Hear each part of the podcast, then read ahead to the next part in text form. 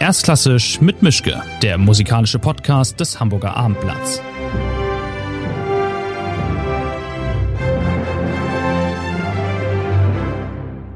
Schönen guten Tag zu einer neuen Folge von Erstklassisch mit Mischke. Wir haben Juli, meiner Meinung nach, Anfang Juli. Ist, Corona ist noch nicht weg und ich bin wieder in meinem Arbeitszimmer, wie immer. Also ja, alles wie gehabt. Aber diesmal habe ich einen sehr interessanten, sehr speziellen Gast, der nicht in Hamburg ist, wie die letzten paar Gäste, die ich ja leibhaftig hatte, sondern in Aix-en-Provence im schönen Südfrankreich. Es gibt schlimmere Gegenden, wo man jetzt sein kann. Das ist der Bariton.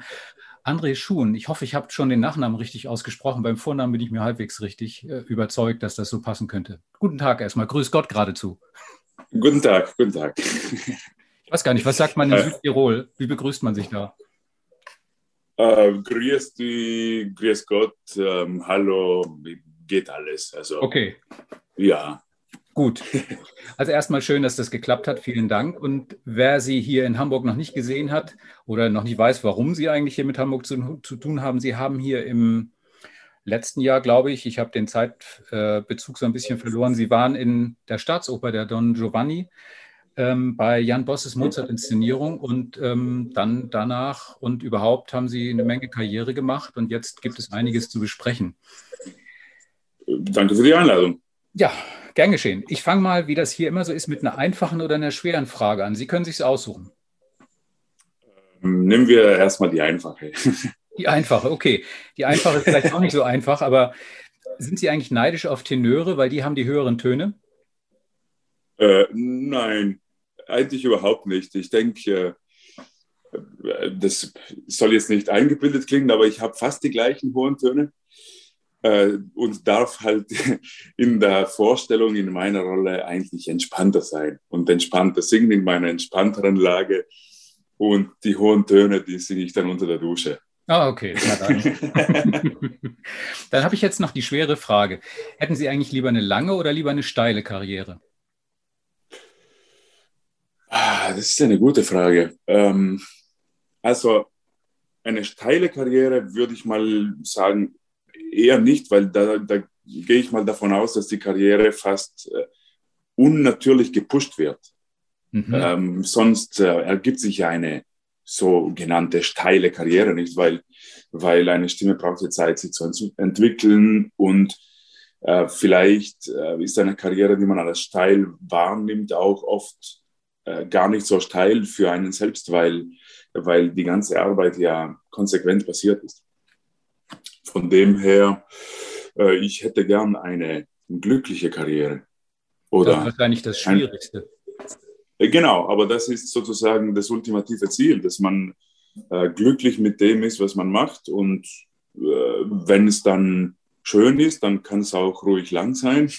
Und wenn man wenn man dann nicht mehr so das Feuer empfindet, dann halt eben nicht. Also ich denke, da muss man auch irgendwie ein bisschen offen bleiben. Okay. Bevor wir zu den musikalischen Dingen kommen, ein paar Sachen muss ich doch nochmal klären, weil ich das, ich bin bestimmt nicht der Erste, der das fragt, aber Sie sind, ich glaube, das heißt Ladiner, was Sie sind, oder? Genau. Sie jedenfalls Ladinisch und Sie sind Ladiner und Sie sind sowas wie ein Spezial-Südtiroler. Ich bin ein Südtiroler ladinischer Muttersprache. Also wir sind ungefähr 5% der Bevölkerung in Südtirol.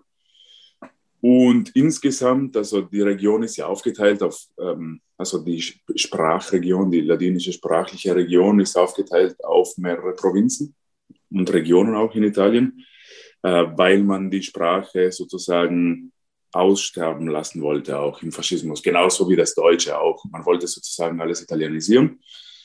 Äh, deswegen hat man die Regionen auch aufgespaltet. Ist das denn schon so speziell, dass Sie aus Tal A jemanden aus Tal B schon gar nicht mehr so richtig verstehen können, weil der einen anderen Dialekt dann nochmal spricht? Oder ist das insofern einheitlich? Ja, es ist tatsächlich so. Wir haben keine Hochsprache, beziehungsweise es wurde eine entwickelt, aber das spricht natürlich niemand, weil das noch viel zu jung dafür ist. Und dafür sind wir, glaube ich, auch zu wenige, das wirklich äh, äh, das Interesse besteht, diese Hochsprache äh, zu sprechen. Ähm, und wir verstehen uns schon relativ gut untereinander. Also ich verstehe jetzt äh, Grödner, Ladiner schon. Ähm, man muss vielleicht manchmal ein bisschen besser zuhören, aber es geht. für Außenstehende vielleicht äh, hört sich das doch relativ unterschiedlich zum Teil auch an, weil zum Beispiel die Grödner Ladiner sprechen mit dem ähm, Hintern R, also mit, mit einem französischen oder auch deutschen R, sogar noch ein bisschen härter, also richtig. Und wir sprechen, wie ich jetzt auch Deutsch spreche, mit einem rollenden R. Mhm. Also ist eins, unser Ladinisch klingt vielleicht so ein bisschen mehr in die italienische Richtung, das Gröner Ladinisch ein bisschen mehr in die französische Richtung. Ähm, ja, aber wir verstehen uns. Aber Sie sind ja auch nur ungefähr zwölf Handvoll. Es gibt, glaube ich, 35.000 Menschen, die genau. die Sprache sprechen. Ja, wenn man alle zusammenrechnet, also alle Dialekte des Dolomiten-Ladinischen zusammengerechnet, sind wir ungefähr 35.000. Und jeder kennt Und jeden. manche, also es gibt ja zum Beispiel Cortina d'Ampezzo, ist ja auch ladinisch ursprünglich, aber da ist es schon, denke, da sprechen es nicht mehr so viele, weil es da sehr lange nicht äh, Minderheitenstatut, also Minderheitenrechte gehabt hat, die Sprache. Ähm, deswegen hat sich das ein bisschen verloren, glaube ich. Hm. Der andere Südtiroler, der mir sofort einfällt, ist Markus Lanz. Der kommt aus äh, Bruneck, das ist 30 Kilometer entfernt von da, wo Sie herkommen. Kennt man sich untereinander? Kennen Sie sich dann auch? Oder ist der sowas wie weltbekannt bei Ihnen dann? Oder wie? Ich kenne ihn vom, vom Fernsehen. Genau. Also ich, wir schauen ja auch relativ viel ZDF auch bei uns in Südtirol und in Österreich auch. Äh, deswegen kenne ich ihn von daher und okay. einfach vom, vom Ruhm, ja. Aber er ist tatsächlich wirklich nur eine Bergkette äh, praktisch eine Bergkette liegt zwischen meinem Geburtsort und seinem. Ich glaube, er ist aus Pfalzen. Also hab, ganz in der Nähe von Bruneck, ja. Ich habe Bruneck gefunden, aber das ist dann schon eine andere Welt für Sie. Bruneck geboren wahrscheinlich. Ja. ja, ja. Okay, ich hätte gedacht, man kennt sich so untereinander, dass Sie sagen, ja, der Markus, mit dem war ich schon Skifahren seit 20 Jahren und so, weil alle untereinander immer miteinander. Nein, nein, ich zweifle gerade, ob meine Schwestern ihn mal kennengelernt haben. Ähm, aber wüsste ich jetzt gerade gar nicht. Okay, gut. Dann haben wir auch das geklärt. Dann kommen wir mal zu den wichtigen Sachen.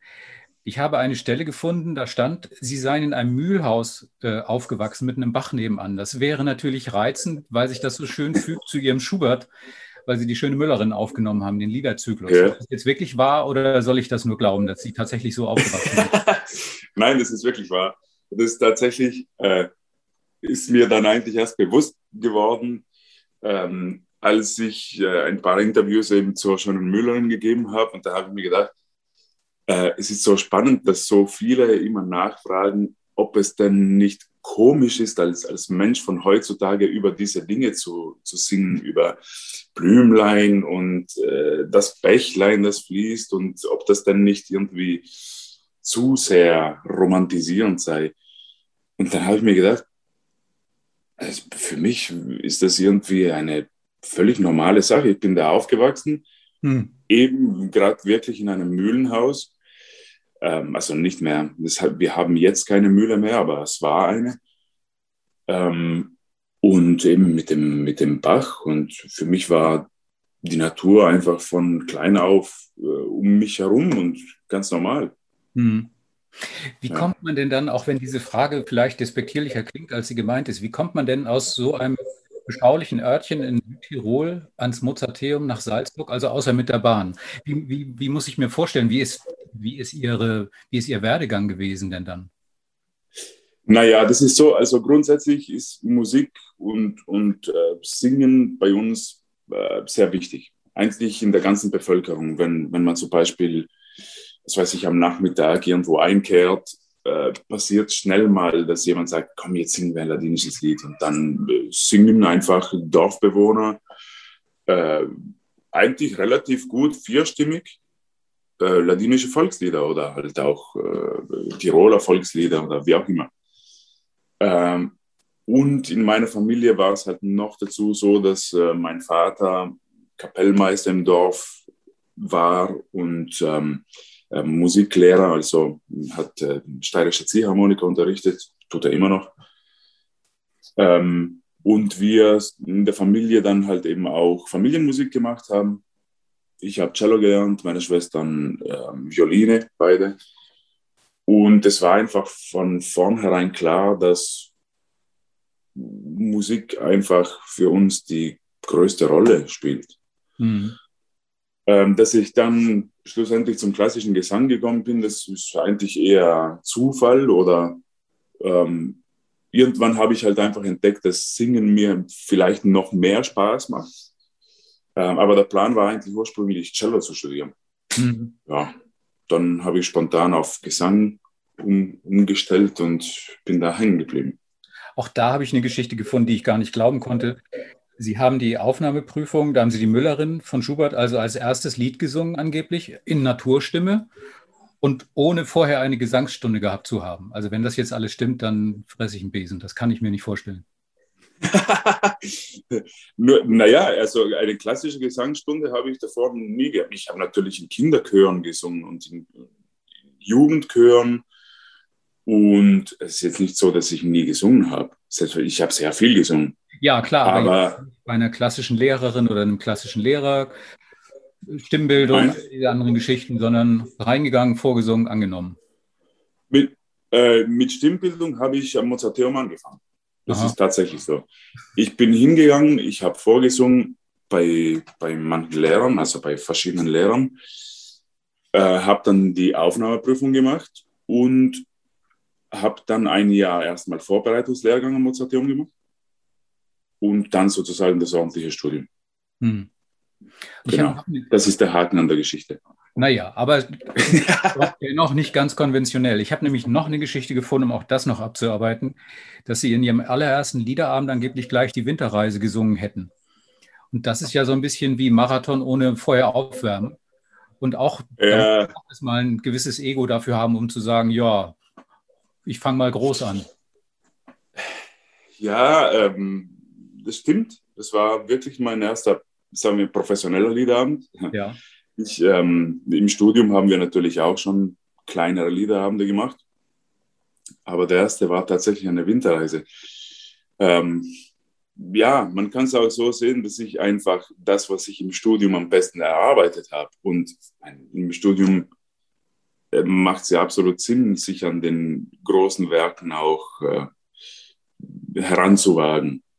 Ähm, das habe ich dann halt eben im ersten Liederabend, im ersten Liederabend gemacht. Äh, noch dazu, wenn man eine Winterreise als ersten Liederabend macht, dann hat man ja in dem Sinn schon einen Vorteil, dass man sich um die Programmatik keine Gedanken machen muss, was ja auch gelernt sein muss. Also ein Programm zusammenstellen, ja. Ja, ich, also es gibt wahrscheinlich auch viele Sänger, Kollegen oder ähm, die das dann sehr viel über den Pianisten machen, der viel Erfahrung hat.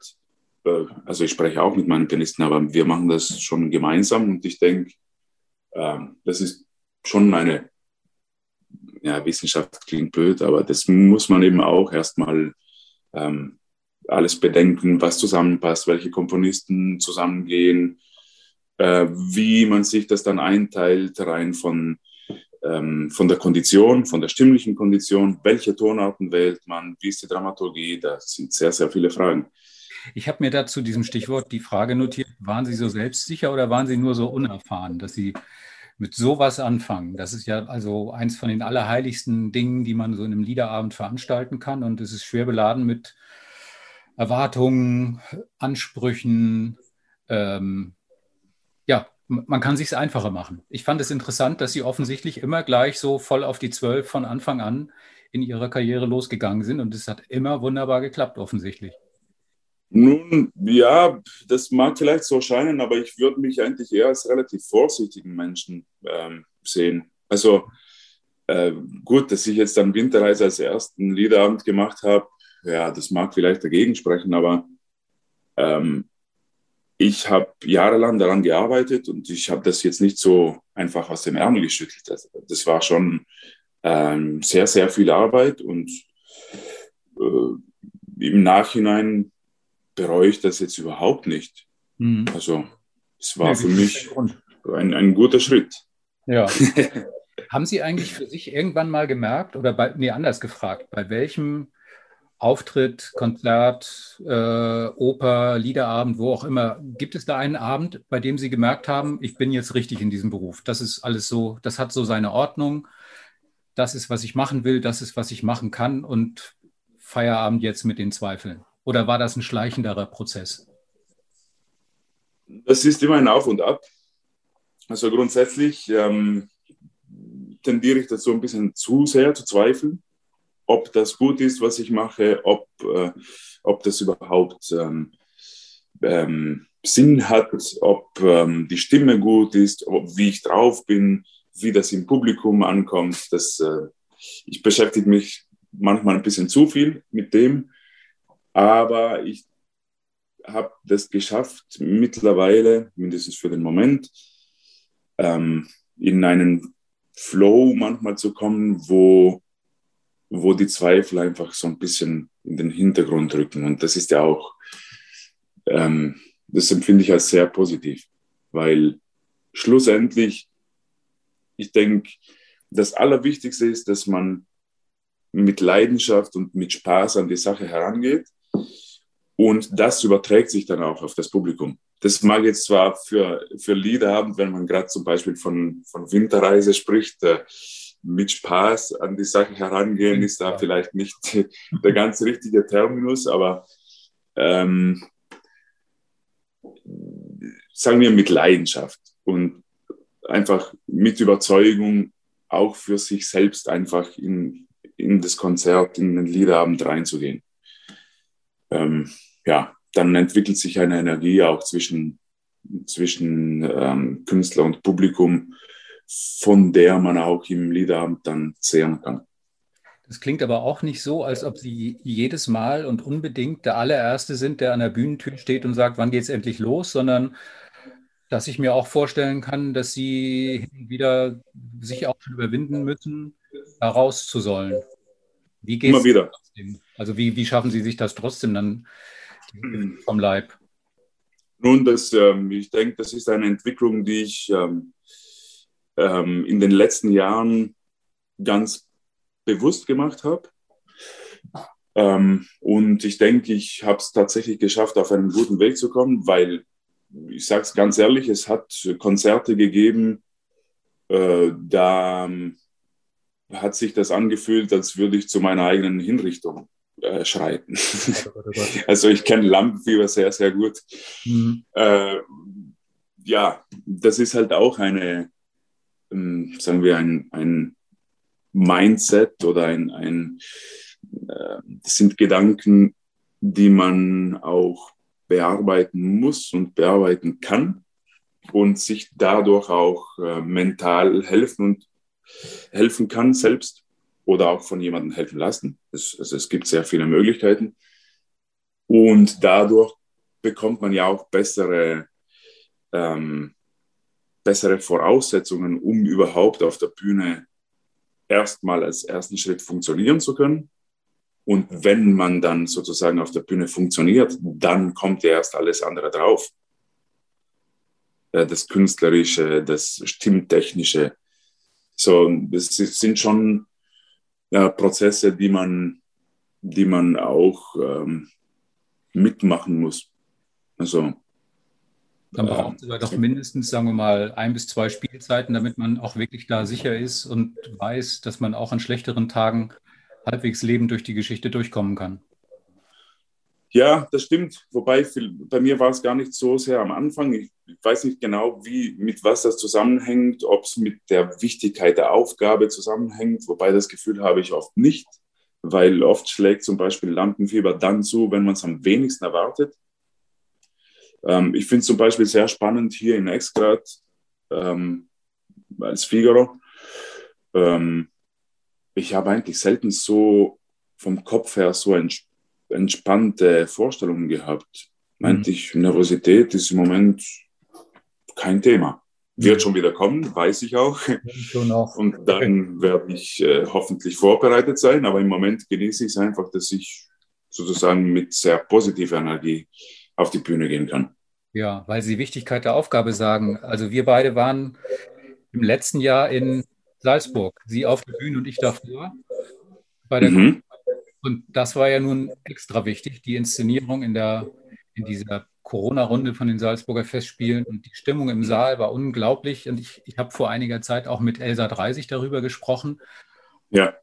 Ähm, wenn jetzt sowas passiert, so eine Inszenierung, die so befreit und jubelnd aufgenommen wird. Und das war das große Signal von wegen, es geht doch, man kann was machen, trotz Corona, die Salzburger Festspiele spielen. Sie sind dabei, Sie hatten diesen Cast, der, der, klein und eingesporen war. Sie haben das mit Frau Malwitz ganz toll gemacht. Im Saal war schon die Hölle los. Das Publikum hat sich ein Bein abgefreut, weil es losging. Auf der Bühne war das auch zu spüren. Die ganze, ich war bei der Premiere und es war wirklich großartig. Ist man dann, wenn man in diesem kleinen Cast ist, das ist ja keine große Oper, die 80 Leute auf die Bühne stellt, ist ja. man eine Art Schicksalsgemeinschaft fürs Leben. Haben Sie auch schon relativ schnell gemerkt, dass Sie da was ganz Besonderes machen, mehr als eine normale Opernpremiere, sondern wirklich ein Signal zeigen für die, für die ganze Kulturbranche? Oder ist dieser Druck gar nicht so da? Ähm, also die Signalwirkung an die ganze Kulturbranche habe ich jetzt so nicht, ähm, nicht so sehr gespürt. Ich, also ich wusste darum oder ich weiß darum mittlerweile, dass es so war. Ähm, aber was ich schon sagen kann, die Produktion war einfach ein, ein, ein Glücksfall. Von der ganzen Energie, von den, von den Kollegen, von, von der Inszenierung von Christoph, von Joanna als Dirigentin. Äh, da hat einfach wahnsinnig viel zusammengepasst. Und auch diese, diese Stimmung in Salzburg, also als wir ankamen in Salzburg, war ja die Stadt noch fast leer. Hm. Und ich, ich habe in Salzburg studiert. Ich weiß, wie Salzburg sein kann und, und ist im Juli, August normalerweise. Ja, nicht leer. Ähm, ja, das war schon wirklich sehr interessant. Und dann nach doch einiger Zeit, ich meine, im Nachhinein, wenn ich jetzt nachdenke, war es gar nicht so lang, weil Corona sich ja doch noch viel länger gezogen hat und immer noch zieht. Aber damals war es so, ich denke, für uns alle die längste Pause, die wir seit ewigen Zeiten hatten. Und dann wieder herzukommen und ähm, gemeinsam Musik zu machen und, und, Musik zu hören, andere Stimmen zu hören, ähm, zu Schauspielern, das war schon auf eine Art magisch, würde ich sagen. Mhm. Ähm, ja, und ich denke, wir haben es dann schlussendlich gut geschafft, diese, diese ganze Energie wirklich auch bis zu den Vorstellungen, eigentlich bis zur letzten Vorstellung mitzunehmen und, und das auch selbst zu genießen. Und nach der letzten Vorstellung sind Sie alle losgegangen und haben sich ein Mozart-Tattoo stechen lassen oder gab es irgendwas anderes als Andenken für diese Produktion? Oder? Äh, nein, das nicht. Das war dann doch, äh, wäre dann ein bisschen zu viel gewesen. Wie ist es eigentlich ohnehin, wenn Sie in so einer Premiere dabei sind und dann läuft das alles durch? Sind Sie äh, danach fix und fertig und alle und fallen erstmal in die Garderobe oder sind sie noch so voller Adrenalin, dass sie drei Stunden lang wie ein Parzellhase durchs Gebäude rennen und überhaupt nicht wieder runterkommen? Wie geht Ihnen das? Ähm, eher zweiteres. Also die, die paar Stunden danach ist man schon noch richtig auf einem Adrenalin hoch. Äh, da ist auch zum Beispiel an Schlafen nicht wirklich zu denken. Hm. Deshalb zum Beispiel, ich habe gestern Abend Vorstellung gehabt, ähm, und hier fangen wir ja um, um 21.30 Uhr mit der Vorstellung an. Und wenn man dann einen wirklich vollständigen Figaro macht, sogar mit Marcellina-Arie und, und Basilio-Arie, ähm, sind wir fertig um 1.30 Uhr in der Nacht. Ja. ja. Genau, das, also so krass habe ich das noch nie gehabt. Mhm. Dann ist es immer noch so, dass man vor, also vor vier kann ich da nicht schlafen. Ja. Weil genau. Sie das weil Sie jetzt diesen, diesen Figaro erwähnen, Sie haben ja da die Produktion mit Thomas Hengelbrock. Sie machen wirklich alles, was da ist. Habe ich gelesen. Ich habe von der Inszenierung leider nichts gesehen, aber es klang alles ganz vielversprechend. Wie ist denn die Arbeit mit Thomas Hengelbrock? Ich kenne ihn ja hier aus Hamburg und ich glaube, wenn der sich in so einen Originaltext verbeißt, dann kennt er auch keinen Freund und, Freund und Feind mehr, sondern zieht das dann durch. War das für Sie toll? Anstrengend? Äh, kennen Sie ihn schon aus Wien, vielleicht von der Volksoper oder so? Das weiß ich nicht. Oder wie sind Sie? Nein, ich habe jetzt zum ersten Mal mit ihm gearbeitet und es ist sehr spannend. Also mhm. ich habe es auch sehr spannend gefunden, dass er, er kam zu den Proben. Er hat aber sehr, sehr viel erstmal beobachtet und, und zugehört und dann halt ähm, eben seine Ideen gesagt und eingegriffen. Aber was ich am spannendsten finde, ich ich habe so das Gefühl, er ist ein, ein Philosoph am Dirigentenpult. Mhm. Das, ähm, das hat mir sehr gefallen. Auch äh, wenn er dann zum Beispiel nach den Proben was gesagt hat zum, zum ganzen Orchester, zu, zu allen Solisten, das waren immer Worte, die ich, die mich gepusht haben oder, oder die mich positiv motiviert haben. Und das schaffen, denke ich, nicht so viele. Es ist wirklich, er hat eine sehr, sehr positive Ausstrahlung und ähm, schafft es sehr, sehr gut, ähm, mit Energien umzugehen. Bei Asterix heißt es ja in irgendeinem Band mal, je schlechter das Essen, desto besser die Armee. Wie ist das bei Ihnen mit Proben? Brauchen Sie so eine Art Dauerreibung mit Regisseur und Dirigent, um nach vorne zu kommen? Oder sind Sie da eher schmerzfrei und sagen sich, ich mache meinen Stiefel, ich singe das jetzt, wird schon klappen? Ich kann mir durchaus vorstellen, dass es Probensituationen gibt, wo dieses Aneinanderreiben halt letztlich auch produktiv wertvoll ist, weil wenn alle immer nur der gleichen Meinung sind, dann geht es halt nur so halb voran. Äh, das stimmt. Also grundsätzlich bin ich relativ konfliktscheu, würde ich mal sagen, aber ich denke schon, dass ein, eine Diskussion ähm, sehr zielführend ist. Nur ähm, ich bin sehr froh, wenn es nicht mehr, sagen wir mal, auf die alte, auf die alte Weise mit äh, Schreiattacken und, und äh, Cholerikern, äh, das brauche ich eigentlich überhaupt nicht. Hm. Weil ich, ich bin der Meinung, mit Angst und Schrecken kommt man nicht zu einem guten, zu einem guten Produkt. Also, und wenn, dann kommt man trotz dessen dorthin und nicht, nicht deswegen.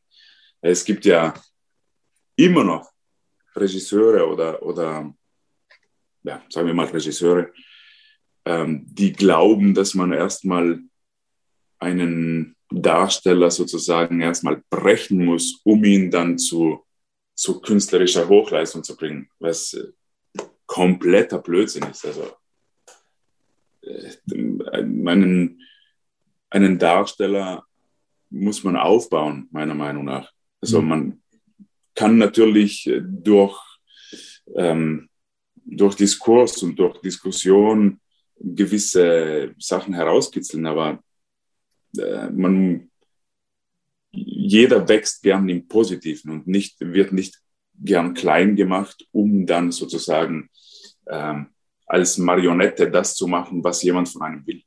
Hm. Eine andere Mozart-Produktion, ich habe da eben schon mal drauf, äh, bin da schon mal drauf gekommen, war ja die Geschichte hier in Hamburg, der, der Don Giovanni. Da haben Sie, also meiner Meinung nach, so einiges gerettet zum Ende hin und überhaupt. Ähm, wie war das für Sie? Und Sie sind ja bei der Wiederaufnahme auch nicht dabei. Die ist, glaube ich, im nächsten Frühjahr irgendwann. Haben Sie, fanden Sie alles in Ordnung oder wie fühlt sich so eine Produktion an, wenn man vielleicht merkt, na ja, das ist jetzt eine 3 minus, aber höher kommen wir auch nicht? Oder war das für Sie alles ganz wunderbar und ich habe mich vertan und eine falsche Meinung von dem Stück? Äh, ja, jetzt weiß ich nicht, was ich sagen soll.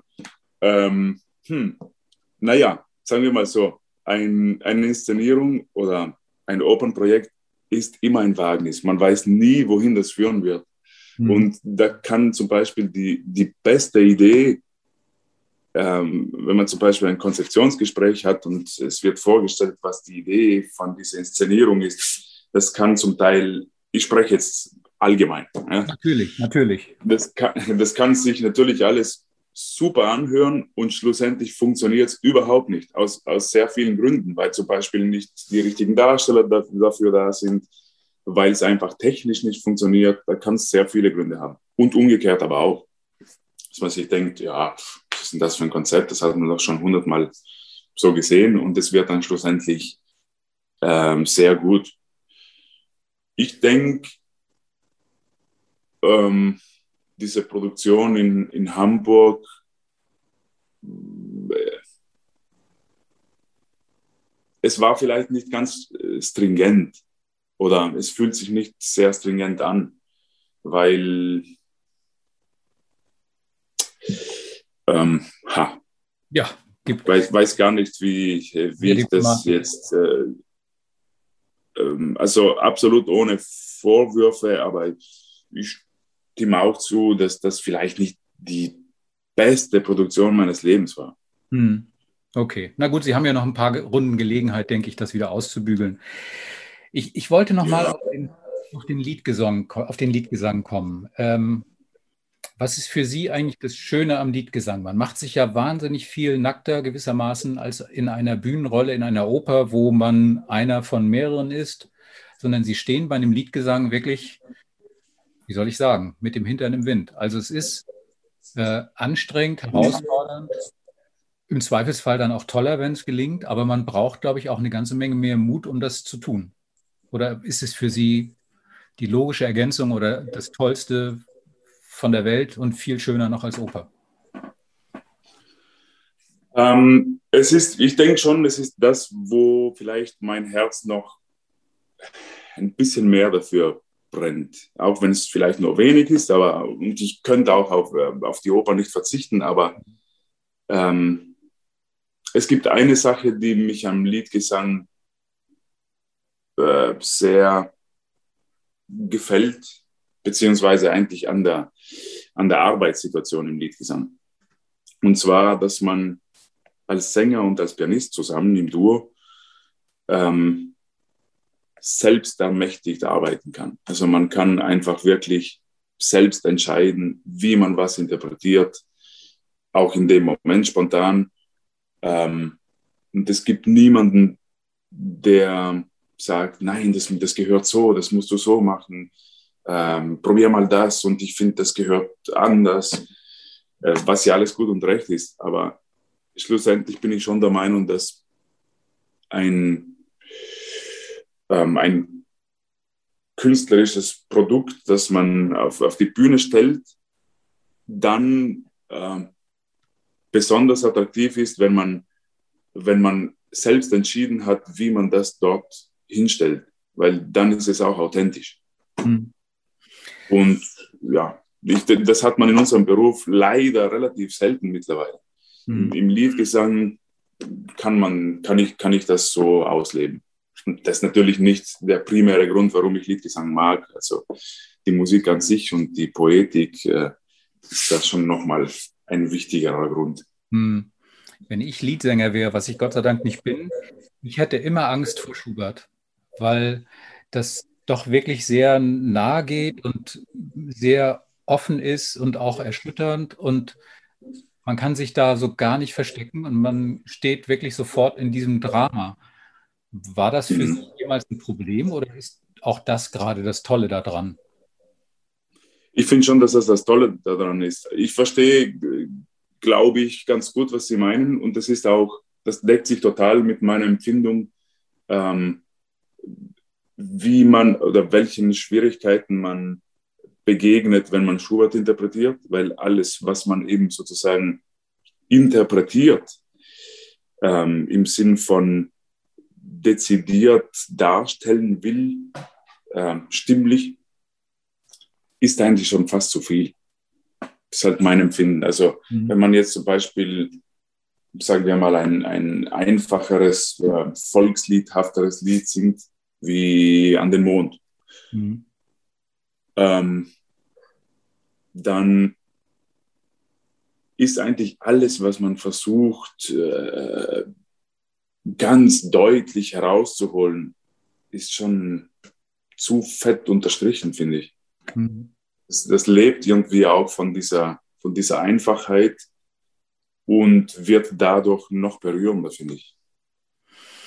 Haben Sie eigentlich in der Vorbereitung auf die Aufnahmen, Sie haben ja die schöne Müllerin jetzt rausgebracht. Ich glaube, der, der nächste Zyklus ist auch schon mehr oder weniger eingetütet oder zumindest überlegt von Schubert. Mhm. Stimmt das? Ja, das stimmt. Okay, was kommt als nächstes? Ähm, tja, das ist ja. ein, wir, wir haben noch nicht entschieden, was als erstes kommt.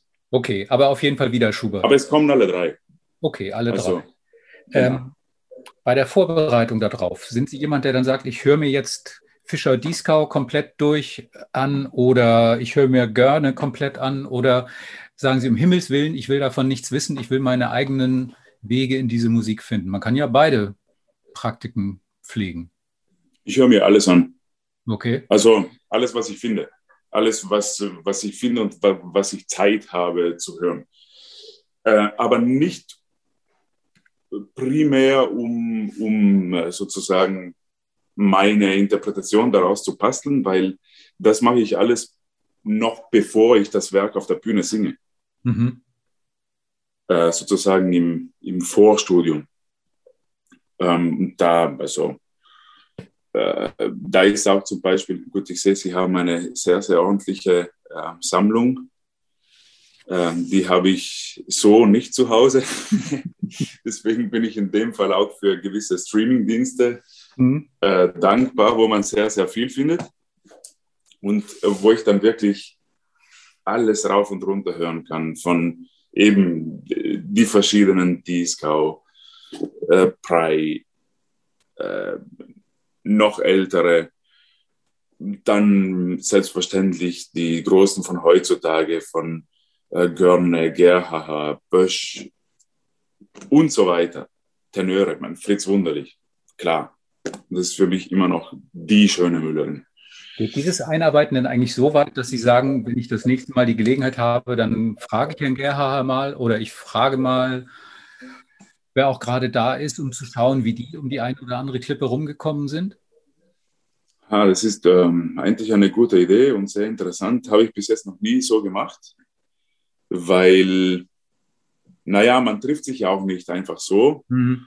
Und ich weiß ja auch, wie, wie das Leben als, als Sänger so ein bisschen ist und man ist ja auch froh, wenn man ein bisschen abschalten kann. Deswegen, ich würde ungern auch Kollegen damit nerven wollen. Hm. Aber ja, das wäre schon eine Idee. Das stimmt. Einer Ihrer Idole oder ein, das größte womöglich, das weiß ich nicht, war Bryn Terwell oder ist Bryn Terwell angeblich der Waliser. Ist das so? Haben Sie den mal getroffen? Weil wenn man den schon auf der Bühne erlebt, ist das ein Naturereignis und wenn man den trifft, der ist ja unglaublich nett und ähm, mhm. charming und äh, handsome und so. War das ausschlaggebend für Sie, ihn irgendwann mal getroffen oder gehört zu haben und gesagt haben, das will ich auch? Nein, nein, ich habe ihn tatsächlich nie wirklich getroffen, nur mal von weitem so. Ähm, aber für mich war es einfach wirklich diese, diese Art zu singen. Also ja. der, der vereint einfach für mich eine unglaubliche Stimme, Gewalt, auch eine unglaubliche Stimmschönheit. Äh, und das noch dazu mit, mit einer unglaublichen Natürlichkeit. Und diese Natürlichkeit ist für mich immer einfach extrem wichtig. Wenn, wenn jemand technisch noch so gut singt, aber es klingt irgendwie, ähm, ich sagen, gekünstelt, dann, dann ist das für mich nichts. Ja. Und bei ihm ist es halt immer so, als würde er einfach aus voller Seele singen. Und das egal, ob er Musical singt und, oder Wagner oder Mozart oder eben Schubert. Äh, ich finde es immer noch schade, dass es nicht mehr Schubert-Aufnahmen mit ihm gibt. Weil, mhm. also es gibt Schwanengesang aus ganz jungen Jahren live. Und ich denke, eine gemischte Schubert-Platte. Hm. Ich habe genau. ihn einmal in, in München als Holländer gehört und ich habe noch in der 20. Reihe im Parkett Angst bekommen. Also es war unfassbar. Habe ich auch gehört. Das war das einzige Mal, dass ich ihn in der Oper live gehört habe. Hm. Ja. Dann wissen wir beide, wovon wir reden. Ja, Wahnsinn. Ich war damals total, da war ich noch im Studium. Ich war total überrascht, dass er tatsächlich die Pianissimi, die er auf der Aufnahme macht, in der Oper genauso macht und dass man sie bis zur letzten Reihe perfekt hört. Hm. Unglaublich. Ist jemand, der dann mit der Partitur in die, in die Vorstellung geht? Es gab mal einen legendären deutschen Musikkritiker, der saß immer gerne mit einer Partitur und einem Leuchtkugelschreiber in irgendwelchen Vorstellungen drin. Oder haben Sie das alles? Genau, der schreibt dann rein äh, Datum und äh, betreffend der Sänger hat heute auf dem hohen Haar gekietzt. Oder wie? Genau, genau. nein, nein, nein, das würde ich niemals machen. Äh, nein, wenn ich in die Vorstellung gehe oder ins Konzert, dann gehe ich als äh, Musikliebhaber hin. Natürlich höre ich dann, ähm, sagen wir mal, auch analytisch, was, äh, was mir jetzt gut gefällt und was weniger gut, aber am liebsten würde ich das überhaupt ausschalten. Mhm. Aber ich mache das sehr viel zu Hause, wenn ich zum Beispiel irgendetwas anhöre, dass ich dann wirklich äh, mitlese im Klavierauszug oder Partitur oder wie auch immer. Mhm wenn Sie zu Hause sind, also wenn jetzt zu Hause Südtirol sein sollte, müssen Sie dann nochmal zwischendurch auf die Wiese und die Kühe reinholen oder sind Sie davon befreit als Berufssänger? Ähm, nein, meine Familie ist nicht, ähm, also wir haben keinen Bauernhof, deswegen auch keine Tiere, außer äh, ein paar Hasen. Aber, und, und, ja, ich weiß gar nicht im Moment, was, was äh, so herumläuft. Mhm. Aber ich lebe ja schon länger nicht mehr in Südtirol. Ich lebe schon lange in Österreich, deswegen. Können Sie ja. denn, naja gut, Österreich hat es auch Berge, aber können Sie so richtig ohne die Heimatberge? Oder fangen Sie an, nach, nach zwei Wochen nervös zu werden und sagen sich, ich muss da wieder hin? Ich habe mich daran gewöhnt, mittlerweile. Ähm, aber es hat tatsächlich Zeiten gegeben, wo ich ähm, ähm, jedes Mal, wenn ich irgendwo äh, die, die Berge von meiner Heimat gesehen habe oder, oder auch zum Beispiel äh, Sagen, wir haben eine, eine relativ bekannte äh, Mythensammlung aus ähm, wirklich aus den ladinischen Ortschaften, ähm, dass ich dann irgendwie ganz melancholisch geworden bin. Aber das hat sich im Moment ein bisschen gelegt, zum Glück.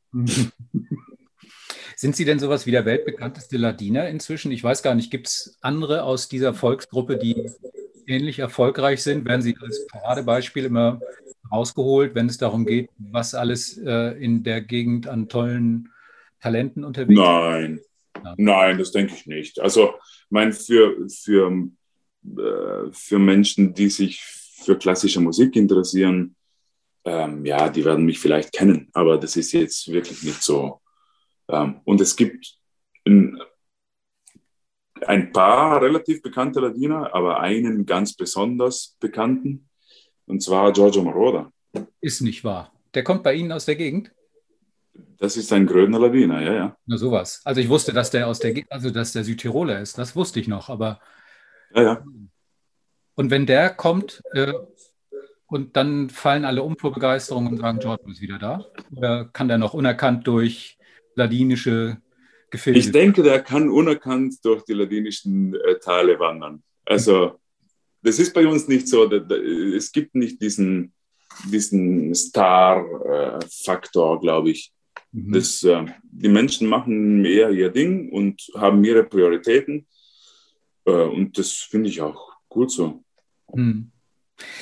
Ja. Ich habe von, von, Ihnen ein paar Zitate gefunden, die fand ich so interessant, dass ich Sie darauf nochmal ansprechen wollte. Nämlich zum einen zum Beispiel, ich habe das Gefühl, dass ich nicht ganz in die Opernwelt gehöre. Dafür hat aber doch ganz schön viel bei Ihnen geklappt in den vergangenen Jahren.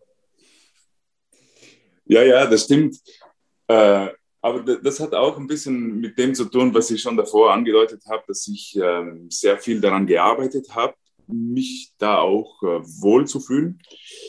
Ich denke, das hängt tatsächlich äh, auch mit meiner Herkunft äh, zusammen, weil, naja, wenn man aus einem kleinen Dorf kommt und ähm, so aufwächst, dass, ähm, sagen wir mal, man einem handfesten Beruf nachgeht und ähm, immer äh, entspannt bleiben soll, beziehungsweise immer äh, nur nicht zu groß träumen.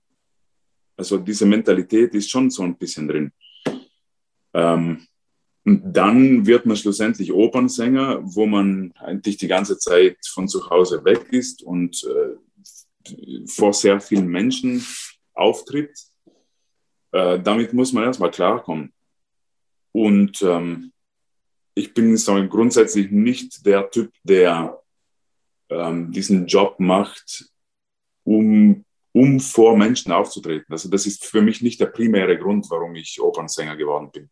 Weil ich denke schon, es gibt Kollegen, die einfach darauf sehr viel Kraft schöpfen, dass sie sich vor Publikum produzieren dürfen und können was ja auch völlig in Ordnung ist.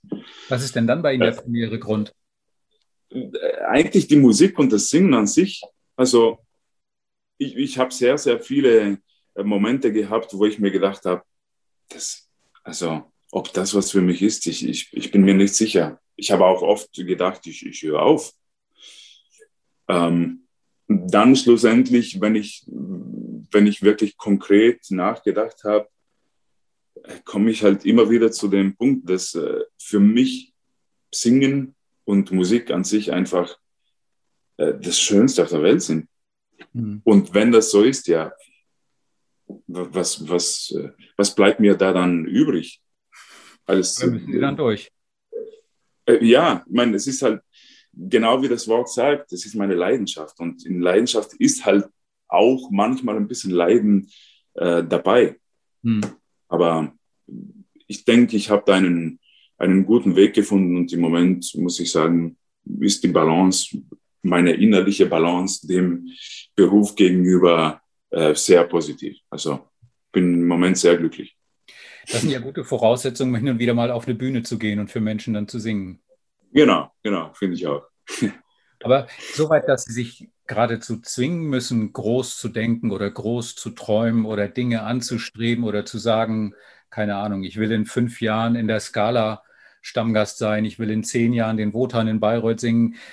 Soweit ist es noch nicht, dass Sie sich wirklich forcieren müssen, sich nach vorne zu drücken, sondern Sie lassen das eher auf sich zukommen oder gibt es diese Wünsche? Äh, es, gibt, es gibt Träume, es gibt ähm, ähm, Gedanken daran, was vielleicht möglich ist, was mir gefallen würde, aber ähm, das sind keine Ziele. Aber ich muss ehrlich sagen, ich habe ja zum Glück auch eine sehr, sehr gute Agentur, die ähm, ja sozusagen das ein bisschen ausgleicht, was ich eben nicht mache. Mhm. Ähm, und äh, ich denke, das ist für mich sehr, sehr wichtig. Ja, aber mein, das würde absolut keinen, keinen Sinn machen, ähm, wenn ich jetzt sagen würde, ich will in zehn Jahren äh, Wotan an der Metropolitan singen. Also, oder in Bayreuth oder wo auch immer äh, muss man sehen, wohin sich die Stimme entwickelt, äh, ob ich, also, mein, die spezielle Partie ist. Aber jetzt stelle ich mich mal doof und fra frage mal da, also in die Gegenrichtung. Jeder kleine Knabe, jeder, jeder Knirps, der mit dem Ball durch die Gegend rennt, sagt, ich will, wenn ich groß bin, will ich in der Nationalmannschaft Weltmeister werden. Mhm. Warum soll dann nicht jeder Sänger, der anfängt, angefangen hat, nicht sagen, ich will der nimmt sich ein Foto von der Met und sagt, da will ich rein. Oder er nimmt sich ein Foto vom Festspielhaus in Bayreuth und sagt, da will ich rein und ich höre nicht eher auf, bevor ich da bin. Und wehe, das klappt nicht. Äh, ja, das ist halt die Frage, ob man, ob man dann trotzdem damit leben kann, wenn es nicht passiert. Das ist die, äh, und, die und ich sage nicht, ich sage nicht, dass ich diese, diese Wünsche nicht äh, irgendwo in meinem Hinterkopf abgelegt habe ich, das, das ist alles während meines Studiums passiert, das ist alles, ähm, das ist alles im Prinzip vorprogrammiert, die Möglichkeiten. Das klingt jetzt vielleicht esoterisch, aber das ist so. Also die, die Möglichkeiten, die sind, die sind irgendwo vorprogrammiert und die Gedanken habe ich durchgespielt, aber mittlerweile bin ich mitten in meinem Berufsleben drin und ich denke, ich fahre gut damit und ich bin glücklicher damit, wenn ich jetzt sage, ich konzentriere mich darauf, meine Qualität zu bringen. Ich konzentriere mich darauf, das, was ich mache, zu 100 Prozent zu machen. Ähm, und rein karrieretechnisch kommt das, was kommt. Das ist, äh, man, ich kann sowieso nicht überall singen. Und wenn dann zum Beispiel die Skala kommt und äh, Covent Garden nicht, na mein Gott, dann ist es halt so. Wenn beide kommen, umso besser. Und äh, wenn keines von beiden kommt, dann werden andere schöne Häuser kommen. Und das gleiche mit Dirigenten und mit Rollen. Ähm, also das kann man nicht immer selbst äh, ähm, in die Hand nehmen, alles. Sie sind wahnsinnig tiefenentspannt, habe ich das Gefühl. Das muss irgendwie an der Bergluft liegen, in der Sie groß geworden sind. Und daran, dass ich gerade den freien Tag nach einer Vorstellung habe. Was ich noch über Sie gefunden habe, um gleich mal so in die Nähe des Endes zu kommen, ich weiß nicht, ob das nur ein Versehen war, aber Sie, mir ist ein Kochrezept von Ihnen über den Weg gelaufen. Sie haben mal beim Ö1 Küchenradio mitgemacht in Österreich, beim ORF, glaube ich. Ja. Ist was, was Sie, was Sie leidenschaftlich betreiben oder sind Sie in der Küche eher so lausig oder sind Sie einer von diesen Trickköchen, die, wenn irgendwas nicht genau funktioniert, sofort das, das ganze Sortiment durch die Küche werfen und Schreikrämpfe kriegen? Nein, das ist eigentlich mein, mein größtes Hobby. Also wirklich, ich wenn ich unterwegs bin, wie zum Beispiel jetzt hier in einer fremden Küche und dann hat man nicht alles da, dann ist es ein bisschen schwieriger. Dann kocht man halt, sagen wir mal, einfachere Sachen. Ja. Aber wenn, wenn, ich, wenn ich zu Hause bin, dann ähm, koche ich schon sehr gerne und auch ähm, aufwendiger. Ja, ja, ich habe auch nichts dagegen, mal ein Drei-Gänge-Menü für, für meine Freundin und mich zu machen. Äh, oder auch mehr. Also das ist eigentlich ein idealer Tag zu Hause für mich, in einen Urlaubstag zu Hause. Aufstehen, guten Kaffee machen mit der guten Kaffeemaschine, auf die ich mich schon wieder sehr freue nach zwei Monaten. Und dann schön die Kochbücher herholen und nachdenken, was ich einkaufen muss, was ich koche, eventuell Freunde einladen und dann den ganzen Nachmittag kochen. Hm. Haben Sie denn, wenn Sie unterwegs sind, so, ein, so, eine Kiste mit, wo Sie die nötigsten Messer und ein paar Gewürze dabei haben, damit Sie überall klarkommen? Oder ist es noch nicht so weit, was das Kochen angeht? Noch nicht, aber ich, ich überlege das schon seit einigen Jahren und irgendwann wird das so kommen. So die essentiellen Gewürze, die man vielleicht nicht überall findet und äh, äh, ja, eben Messer, ja, verschiedene Geräte. Sous-Vide, Gara, alles. Ich weiß noch nicht mal, was das ist, aber es klingt interessant. ja.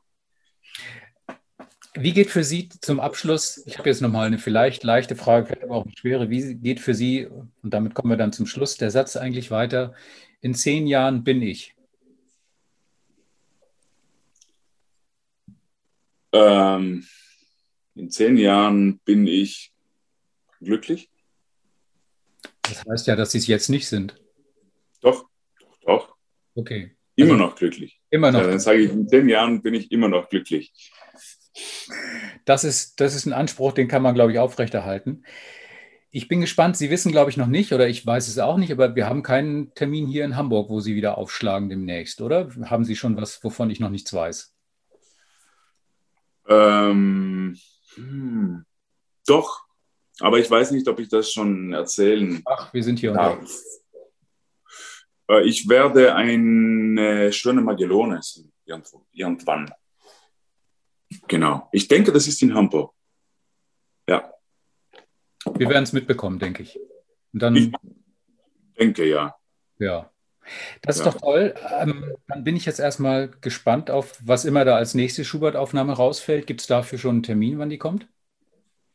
Ähm, nicht direkt, nein. Also wird wahrscheinlich in einem Dreivierteljahr ungefähr kommen, würde ich mal schätzen. Also es soll pro Jahr eine rauskommen. Ja.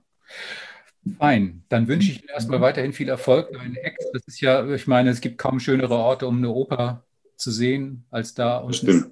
Und ähm, dann hoffe ich, dass Sie gut über den Sommer kommen, dass Sie gut in die Saison kommen, dass das immer alles so hinhaut, dass Sie oft genug in die Berge kommen und dann freue ich mich, wenn Sie hier in Hamburg sind und dann sehen wir uns womöglich und dass nie was anbrennt, natürlich. Was immer Sie kochen, immer eine Handbreit Soße unter dem, weiß ich nicht. Genau. Also wie immer man das nennen mag. Erstmal vielen Dank jedenfalls für das Gespräch. Hat mir sehr Danke Ihnen. Passen Sie auf sich auf und bis dann erstmal. Danke.